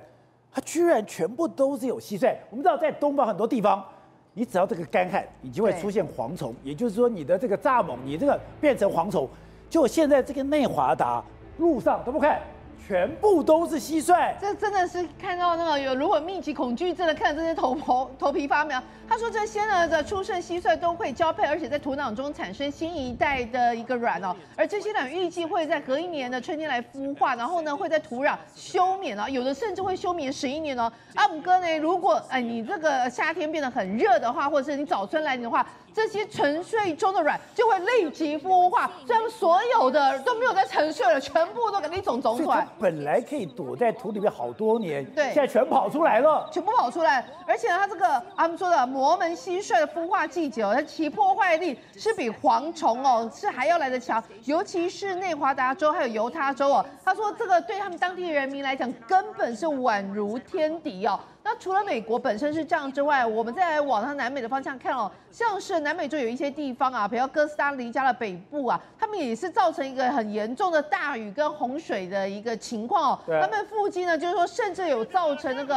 啊，你看呃吓死人，这个是洪水整个袭击过来，所以呢那个行经的车子都差点被弄弄坏，还有土石流。所以他们就说现在其实整个美洲哦，你要不然就蝗虫灾害，你要不然就类似这样子的一个啊河水，然后暴。暴涨，然后暴雨，然后甚至是发生的土石流的情况，都影响到一些啊房屋啊，还有一些啊那个建筑的一个基地，造成人的生命安全的影响。那另外我们看今天在美国曼哈顿有一个影片，现在美国全部在报道，在曼哈顿有一个个超级大楼、超级高楼里面有一个 crane，有一个吊臂从天而降，那想问你的工程品质不好吗，不。它跟天气也有关系，有点关系哦。现在消防局在讲，在调查，他们就说呢，其实他在原本在进行一个施工的工程，他吊了大概有十六公吨重的东西，而且他整个的操作的地方是在四十五层楼高的一个摩天大楼。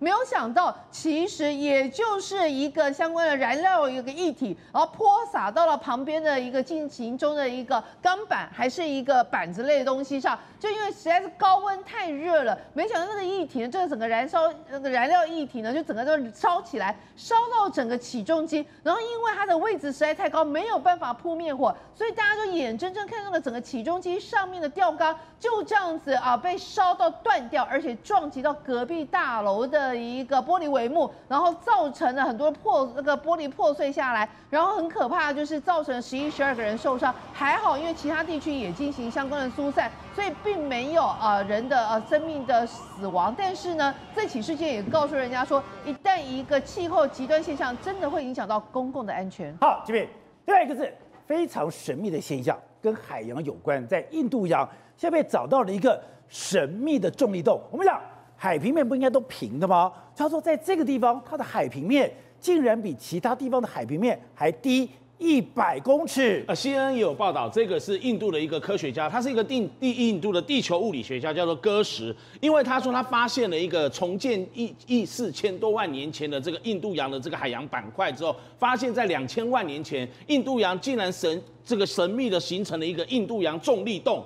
而这个重力洞啊，重力洞，这个重力洞，你看起来印度洋是汪洋一片的海洋，但是你没有发现，在印度洋某一个地方，就是这个哥什天地球物理学家他所研研究的那一块区域，它的海平面比周遭的海平面大概都还要低洼低的这个一百多公尺。我们小时候在做木工的时候，不是有一个水平仪吗？对，水平仪里面就有一个气泡，然后呢，那个气泡它就它就是平的。对，你水平照样，你不管在哪里，你的水应该都是平的，都是平的，就这个地方少了一百公尺，那水质。照理说会往下掉啊，怎么会还是平的呢？但这个地球物理学家戈什他提出了一个理论，他发这个他把他的研究论文发表在这个地球物理学快报哈。他这个研究的理论是基基于说，我们一直认为地球是一个圆的球体，他说地球比较不像圆的球，它像一个椭圆形，像一个马铃薯，它的这样的一个形状没有想象你你所想象那个圆形的这个规则，像刚刚宝杰跟我们讲那个海平面的那个水不会会往下掉一样。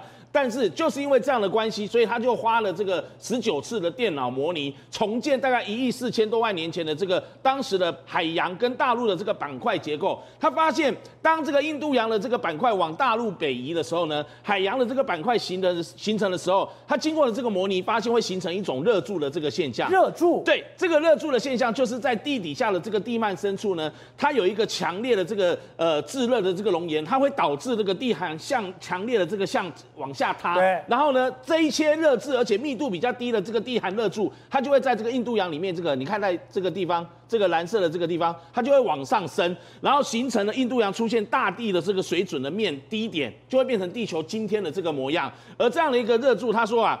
它没有办法形容说什么时候会消失，或者是导致说它没有热柱的情况下，是不是就不会形成重力洞？但是它只会说这个重力洞一直存在着，什么时候消失就要看它维持了多久。你再看它的做一个研究的剖面图，所以那个神秘的这个印度洋这个重力洞啊，它也不会马上瞬间消失，你就会觉得说，那哇，这个重力洞会不会再往下一直升升升升？难怪有人讲说，印度洋其实才是整个地球表面。最神秘的海洋，呃，除了印度洋是一个地球表面神秘海洋，还有一个我们经常节目讲到的马百慕达三角洲，在加勒比海那一带。我们以前都在讲说，在那边有这个全世界最大蓝洞——贝里斯蓝洞。那第二大蓝洞呢，就在巴哈马外滩的那边的一个伯利兹海峡的这个伯利兹大蓝洞。但最近呢，也发现了，其实墨西哥那一带。在这个地方有一个墨西哥切图马尔湾，对，可能他们在进行蓝洞的研究的时候，发现可能是全球已知，这才是世界第二大蓝洞，比那个伯利兹大蓝洞还大啊。那这个蓝洞呢，在当地的玛雅语族群当中呢，它是所谓深水的意思。它的这个洞口的这个面积啊，大概有十四七十四点七万平方英尺，就是四万多平方公尺。它的最深的地方可以到两百七十四点四公尺哦，可以放得下一般的摩天大楼放在里面。而这个蓝这个所谓的切图马尔湾的这个蓝洞，它蓝洞就是这个样子。对，它的剖面图就是这个样子。它的洞口哦，这个大概是五六公尺的能见度，到了越往下去呢，就是一到两公尺能见度。它就在百慕达三角洲附近吗？就在那附近，加勒比海新的蓝洞，而且认为说它可能会是取代伯利兹变成世界第二。以前都是世界第一，是在这边的贝里斯，第二在这边的这个伯利兹，那现在就是现在变成可能要被它取代了。那当然这个研究还在进行当中。他说这个蓝洞其实很多人都觉得是那边探险爱好者啊，深潜的爱好者，可是很危险，你进去里面之后，你会根本迷这个。搞不清楚方向，而且这些蓝洞的这个峭壁上面呢，覆盖着一层细细小小的粒层，它有可能是经过了这样的一个很多年的这个演化的白色石灰岩。像这样的一个蓝洞啊，再给大家看，这是刚刚我讲的切图马尔湾的这个蓝洞入口的这个边缘，然后你看它的这个表层是看起来很漂亮很美，对，但是进去都像是一般的魔鬼深处一样，因为它的侧面的坡度有八十公八十度的斜坡。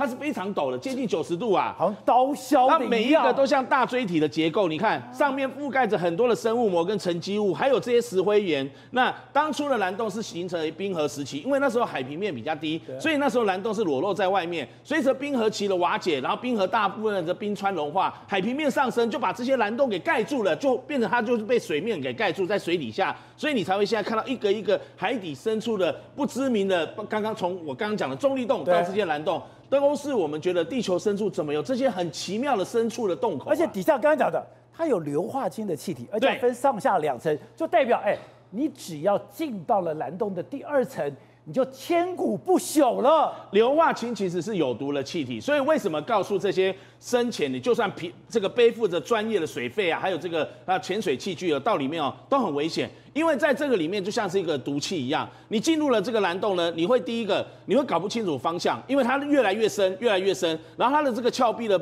这个坡度又是非常的这个陡直。那你当你下去的时候呢，硫化氢的气体在海平面这样子浮沉，你会摸不清那些是浮游生物还是真正的海底的生物。那等到你进去的时候，有些的这个呃会产生空间的这个迷向，甚至它这个空间迷向是不知道是因为硫化氢中毒呢，还是它自己越来越深浅，搞不清楚这个方向，导致说这边。会变成真的有能力的潜水人员的这个坟场啊！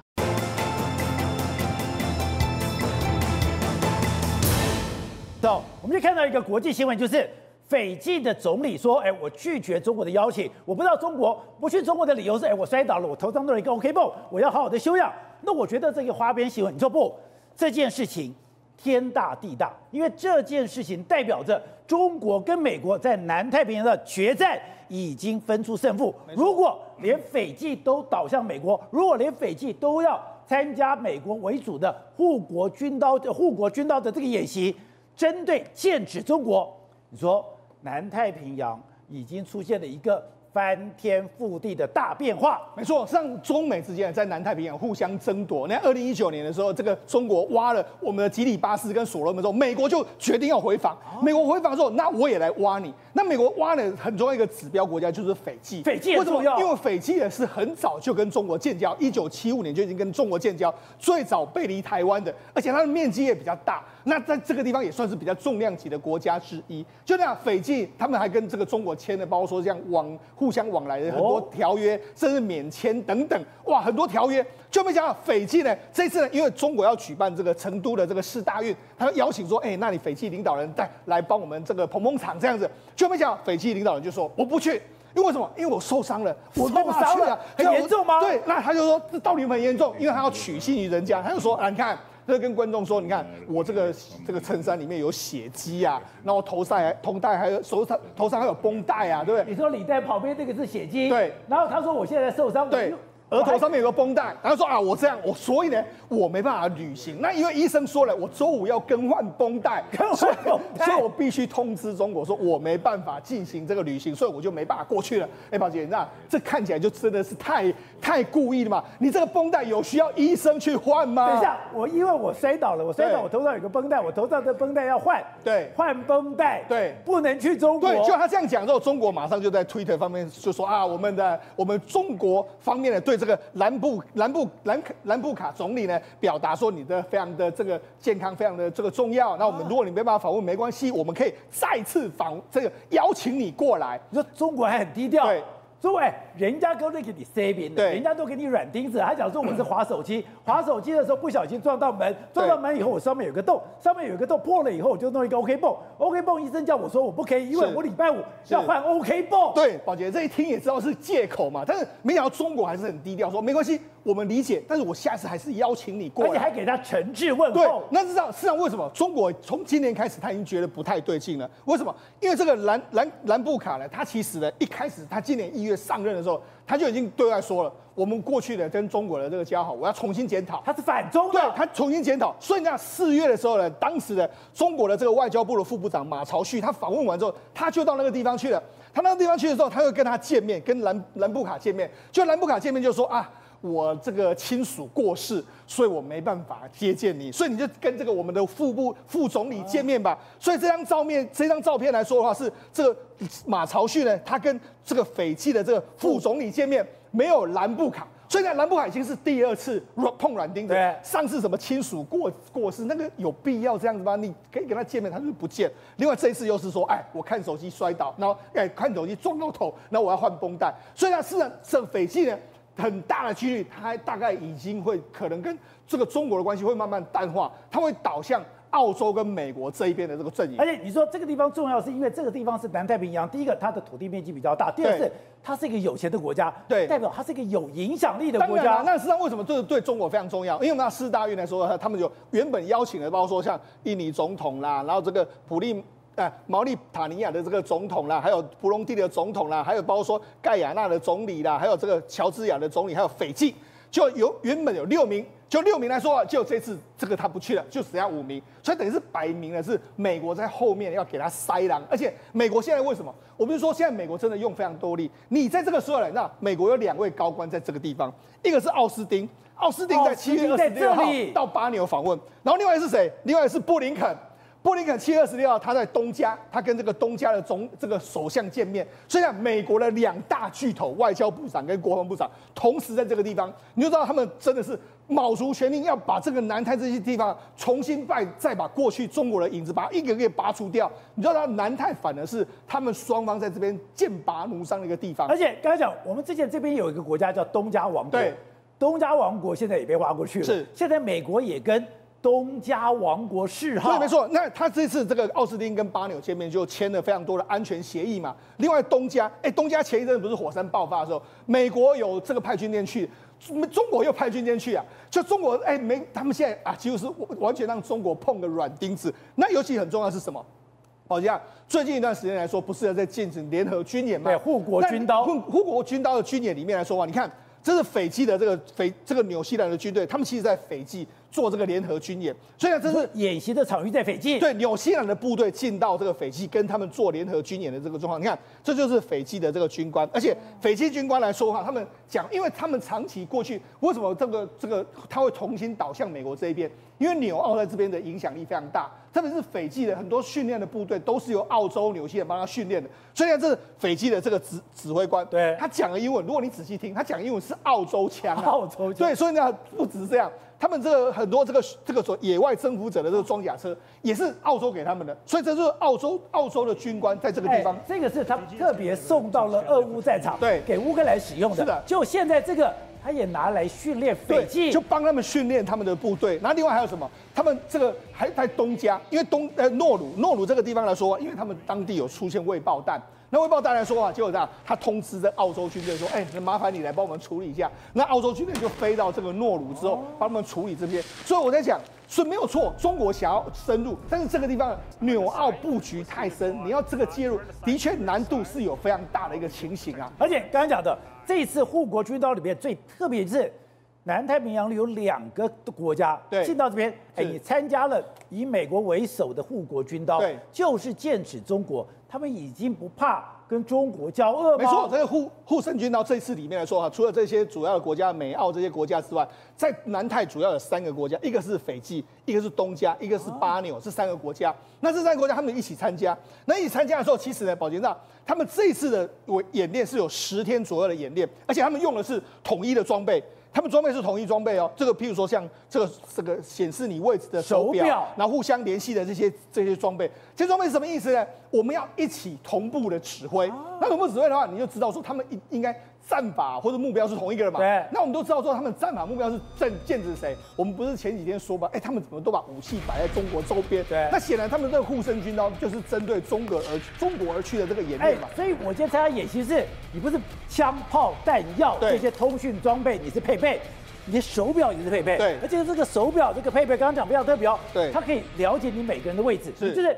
已经不是说，哎，我今天你的飞机在哪里？对，你的大炮在哪里？你的装甲哪里？对，单兵在哪里？我都知道。所以他们就是等于装备还有单兵都点盘点的非常清楚，要协同作战的意思嘛，哈。那他们能够互相沟通，所以你知道这就是一个非常重要的一个讯号。那除了这个之外，这次呢美军也在护身军，因为这一次的演练范围是非常广，那而且国家非常多，他们这次在这个所谓的护身军那里面，他们就用这些装备。宝杰，你看这个装备，这装备的不是耳机啊，它其实是一个小型的这个侦测器，然后它可以把它打开之后就粘在这个军人的这个身上，军人的身上，军人身上之后，它就可以怎么样？宝杰，那它就可以不断的测量你的。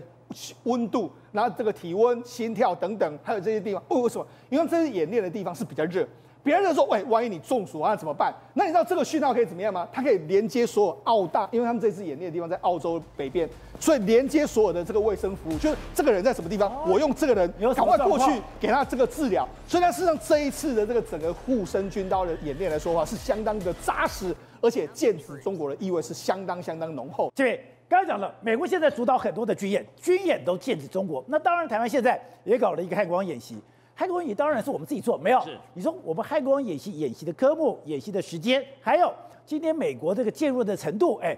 都耐人寻味，所以你就看到今年的汉光三十九号演习，他们派的这个呃我们的这个陆军第三作战区的这个相关的部队，包括陆航六零一旅啊，还有这个我们陆军的步兵二零六旅这些单位呢，扮分别扮演蓝军跟红军，搭配我们两幺炮指部的这个航空营。那这些单位呢，他就在这个桃园国际机场，让老美在眼皮底下看着说，我们怎么去演练。如果一旦台海战事发生，就像画面上看到的，带着红色钢盔的，就是模拟红军，他们要进占我们的桃园机场，把我们这些重要的民用设施给占领了，那你怎么办？瘫痪了我们的所有最重要的交通运输的枢纽。你说这个反空降的响地是老美在旁边看着，在老美在旁边看，所以以前都没有跑过，以前都没有实施过在国际机场反空降。对，以前有，都顶多清泉岗。我以前采访军事演习的时候，就在清泉岗，最常去的就是清泉岗。清泉岗有、啊，要不然就是，要不然就是台南机场，就是军民两用机场，是花莲、台东。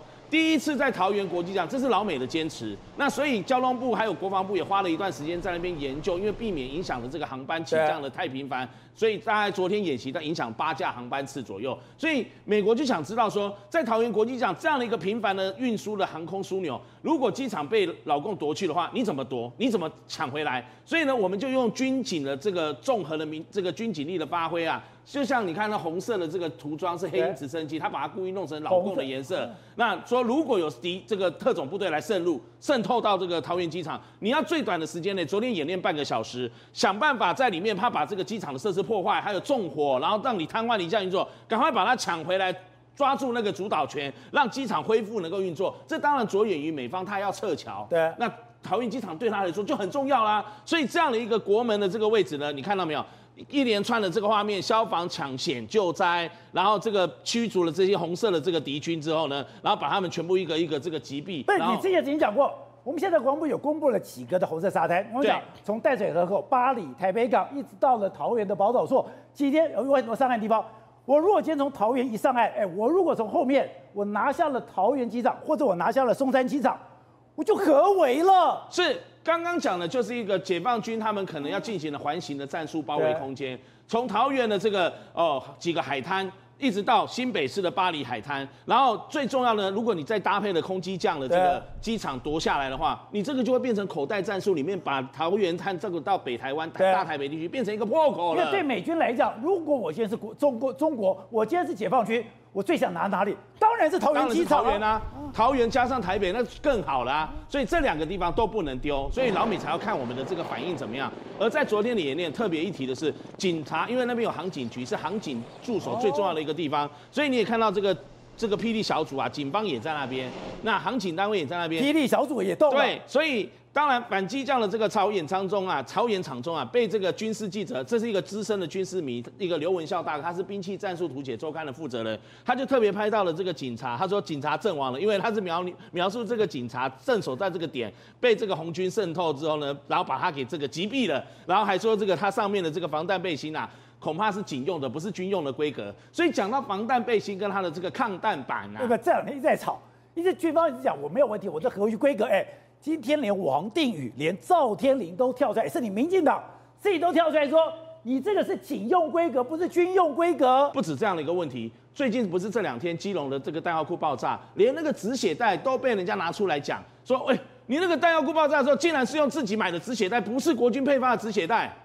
这个这个是这个激进党的台北市党部的主委吴欣岱，他有爆料了。那他说，现在止血带是不是都没拿去做这个高装检来用的啊？当然，国防部后来就跳出来讲，他说他是从那个伤患的这个藏山处藏。战战场上的那个伤患处理哦，战伤处理在 TCCC 啊，他所看到用止血带是对的，但是似乎那个止血带是他们自己买的，而不是那个现场单位配发的，是不是？那些东西都拿去高装检，就像我们以前讲的，东西好看好用的要给长官看，放在那边，嗯，不要这个舍不得拿来用。以前我们军中文化这样，但这边也不是说要帮国防部讲话，而是国防部有强调说，对。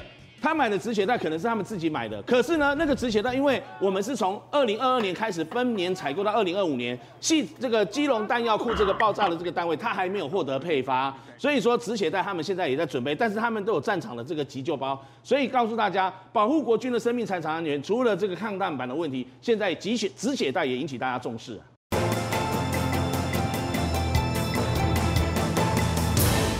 我们看见《纽约时报》跟 CNN 都报道说。现在巴赫穆特大反攻已经出现了一个南北夹击的状态了吗？对，现在来讲的话，在巴赫穆特乌东这个地方啊，他们试出来一个影片，这个俄罗斯的的装甲兵啊，在走的过程当中呢，先被人家击到，打击到之后呢，下来的话，这些阿兵哥都逃啊，四处逃啊，可是逃逸的过程当中呢，一个一个被精准的抓到，连这个装甲车想要逃命的过程当中呢。都被这个监视武器直接给打掉。那这个东西很精准，被包抄了，对，被包抄了。这东西很精准的这个画面都把它释放出来，告诉大家说呢，在巴赫姆特这边的话，他们确实乌克兰是得到了一个重大的一个胜利。现在来讲的话，在这个影片里面呢，他先把这些人给拦下来，然后呢，告诉他们说，你要不要投降？他用英文讲说，你不是 surrender，你就是 you are be 哒哒哒哒，你就是被弄死了。结果呢，这些人就跑掉，跑掉之后呢，他们竟然有办法分三机作业。然后他们跑掉了，怎么办呢？然后指挥部就说，如果他们要跑掉的话，就开坦克去直接 right on land，直接把他们碾毙。然后呢，这样子过程当中，你会觉得说，怎么会有这种戏剧效果？但是确实，他们开的坦克直接把这些俄罗斯的士兵碾毙，直接碾毙，直接这样子碾过去。他就告诉大家说，要么你就投降。不过他有个伏笔，他就说你碾毙之前再问他一次，你要不要再 surrender。就这样子哦，这些人就这样跑跑跑跑到这个区域的时候呢，已经要往大后方来撤退。这个时候呢，他们指挥官讲说，先不要射杀他们，他可以跑这里地方，代表什么意思？没有地雷。所以呢，你让他跑，然后跑过去确定说他跑哪个地方的时候呢，都没有地雷，我们下次就从这个地方进攻。对，等到他们穿越了，以为成功了，在空炮那个无人机从空中啪。直接把我们给打死，所以你当成带路的，你让他跑，然后跑过去确定说他跑哪个地方的时候呢，都没有地雷，我们下次就从这个地方进攻。对，等到他们穿越了，以为成功了，在空炮那个无人机从空中啪。直接把我们给打死，所以你当成带路的。另外，在扎波罗热这边的话，他们也是取得了一个重大的一个优势，因为他们现在来讲的话，他们已经把第一线给打穿了。打穿之后呢，他们现在要处理的事情其实就是非常非常多的地雷跟铁丝网。可是呢，他们已经可以慢慢慢慢过去处理，甚至呢，他们带着这个摄影镜头去看，他们说，他们把他们打掉之后呢，其实他们留下了很多的弹药，甚至留下坦克。俄军的坦克，对，俄军的坦克，所以呢，他们就说呢，俄军现在有没有有没有来呃有心来攻击呢？有心来防守吗？其实都没有。他们剩下来讲的话，包括他们的弹药，包括他们的坦克，包括他们所有的机具，全部都留在这里。就是画面上面讲的，他们不止留下坦克，还有坦克的炮弹。所以呢，现在扎波罗热这边几个点被攻破之后呢，接下来这个乌克兰的士兵就可以长驱直入。